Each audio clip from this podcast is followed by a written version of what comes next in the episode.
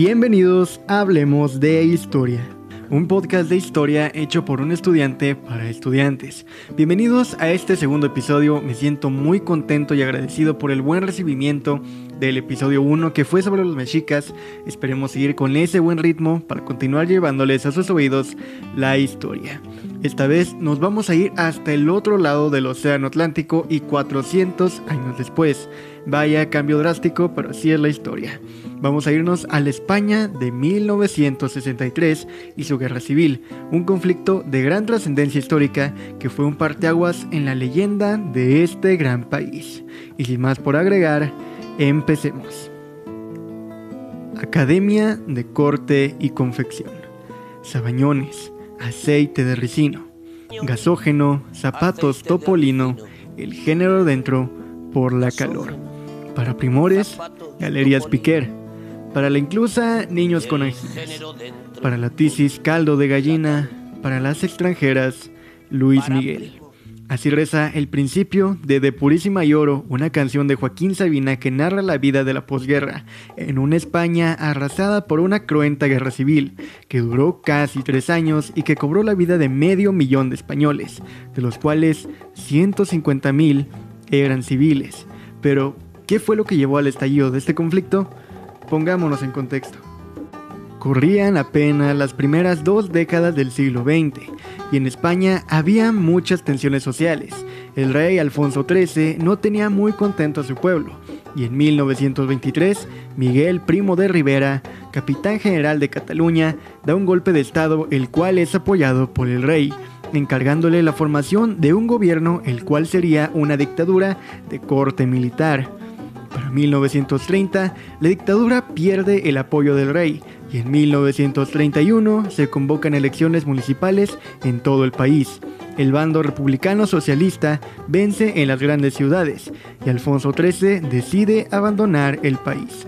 La Segunda República es proclamada. Niceto Alcalá Zamora se pone al mando del gobierno provisional con la intención de redactar una nueva constitución republicana la cual debemos decir era de un alto grado anticlerical, lo que desató una ola de disturbios a favor de esta medida, causando incendios a iglesias y profanaciones a cementerios. Zamora deja el cargo al no estar de acuerdo con estas posturas, y aquí entra un nombre importante en esta historia, Manuel Azaña. Sin embargo, mientras Azaña estaba en el poder, se tenía cierto temor a que Zamora desprestigiara su gobierno, por lo que se le dio el poder de regreso con el fin de que no causaran daños al plan de Estado. Esto se le conoce como el primer bienio, el cual dura de 1931 a 1933. Entonces, estamos viendo que en 10 años España sufrió una serie de cambios políticos, sociales e ideológicos con pocos precedentes en su historia desde la invasión napoleónica a principios del siglo XIX. Y todo esto sin contar el fallido intento de la Primera República en los 1870. Pero volvamos al tema. En 1933 se convocan elecciones una vez más, ganando la derecha y encabezando el gobierno Alejandro Leroux. A este periodo se le llama el bienio conservador y que se caracterizó por su inestabilidad, provocando un levantamiento conocido como la Revolución de Octubre de 1934 en Asturias auspiciado por miembros del Partido Socialista Obrero Español, el PSOE, como Francisco Largo Caballero e Indalecio Prieto. Este movimiento fue reprimido por el Estado, que puso al mando a un hombre familiar y que a futuro conoceremos muy bien, Francisco Franco. Por este movimiento socialista metió miedo al gobierno, que ya comenzaba a pensar en una revolución como la rusa, pudiendo triunfar en la península.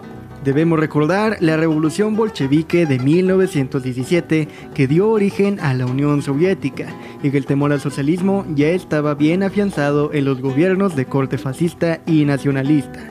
Grábense bien esta palabra. Total que en las elecciones de 1936 la izquierda se alió con el llamado Frente Popular, que reunía a anarquistas, socialistas y comunistas tras una elección bastante empatada terminando ganando el Frente Popular. Las revueltas entre frentes de derecha y de izquierda comenzaban y el gobierno fue incompetente al poner orden, por lo que otra vez Alcalá Zamora era destituido y Azaña ponía a Santiago Cáceres Quiroga al frente del poder. Para este punto, la facción socialista estaba bastante dividida. Algunos opinaban que era vital ceder el poder a los obreros, mientras que otros argumentaban que se debía defender urgentemente a la República y a la par de todo esto, el Frente Nacionalista, o sea los de derecha, venían preparando un alzamiento. España era ya un polvorín que solo necesitaba una chispa para estallar. Y esa chispa llegó. El 12 de julio de 1936, José del Castillo, teniente de la Guardia de Asalto, es asesinado a tiros por un grupo de falangistas. Esto comenzó una cacería de parte de la policía y el gobierno, quienes buscaban venganza y la cual encontraron en José Calvo Sotelo, quien fue ministro de Hacienda durante la dictadura de Primo de Rivera. Fue subido a una camioneta en donde se lo asesinó de un tiro en la cabeza. Su asesinato conmocionó al pueblo, pero sobre todo a Francisco Franco, que terminó uniéndose al alzamiento derechista. El 17 de julio estalla la guerra en el protectorado de Marruecos y al día siguiente en la península. Los golpistas tenían en mente ocupar rápidamente las principales ciudades del país, pero en esta ocasión la respuesta del gobierno fue rápida y el alzamiento no tiene éxito ni en Madrid ni en Barcelona. Entonces España queda dividida en las dos facciones que comenzaremos a llamar republicanos a las tropas del gobierno de la República y nacionales a los golpistas. Los primeros tenían control sobre el sudeste y centro de la península, lo que es Madrid, Castilla-La Mancha, Cataluña, la Comunidad Valenciana y Murcia, así como también en el norte con Cantabria y Asturias mientras que los nacionales controlaban Marruecos, Andalucía, Extremadura, Castilla y León, Galicia, el País Vasco y el resto de las comunidades del norte, sin contar a las ya mencionadas republicanas. El gobierno ahora estaba encabezado al mando de José Giral, el cual comienza a armar a los ciudadanos y es aquí cuando se comienzan a dar las famosas milicias, que eran cuerpos armados de obreros y civiles dispuestos a luchar y que fueron temidos por los nacionales, pero sobre todo por los religiosos. Recordemos que la República promovió reformas anticlericales, así que estos combatientes se tomaron muy en serio estas medidas, pues se sabe que llegaron a asesinar al menos 8.000 creyentes. Ahora tenemos que decir que durante estos años ya estaban bien asentadas las potencias europeas que a futuro pelearían en la Segunda Guerra Mundial.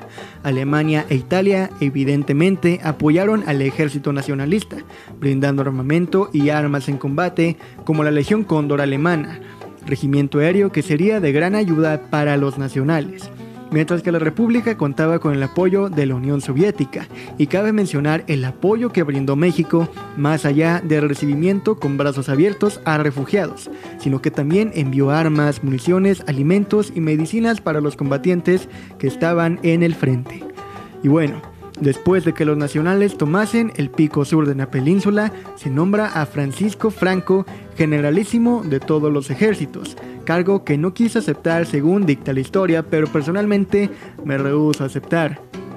En el lado republicano, Giral deja el cargo y Francisco Largo Caballero es nombrado presidente. Sin embargo, ambos bandos ven que no tienen el número suficiente de soldados y comienzan a reclutar a hombres en las ciudades y poblados en los que vencen, y que muchos de ellos ni familiarizados estaban con las ideologías a las cuales defendían, y que como noté durante la investigación para este episodio, más bien luchaban por la lealtad geográfica que por la ideológica. El principal objetivo de los nacionales era ocupar Madrid, pues si se lograba tenían ganada la guerra, planearon entrar por el norte con las fuerzas del general Emilio Mola y por el sur con las de Francisco Franco, pero la República obviamente no iba a permitirlo, y el 8 de noviembre de 1936 comienza la batalla de Madrid. El gobierno republicano se instala en Valencia durante la primera fase de la guerra. En la batalla de Guadalajara fue cuando, por así decirlo, les cayó el 20 a los combatientes que estaban ahora en una guerra civil de verdad, pues por ejemplo pensaban que esto pasaría rápido, cosa que después de cierto tiempo cambió para ellos.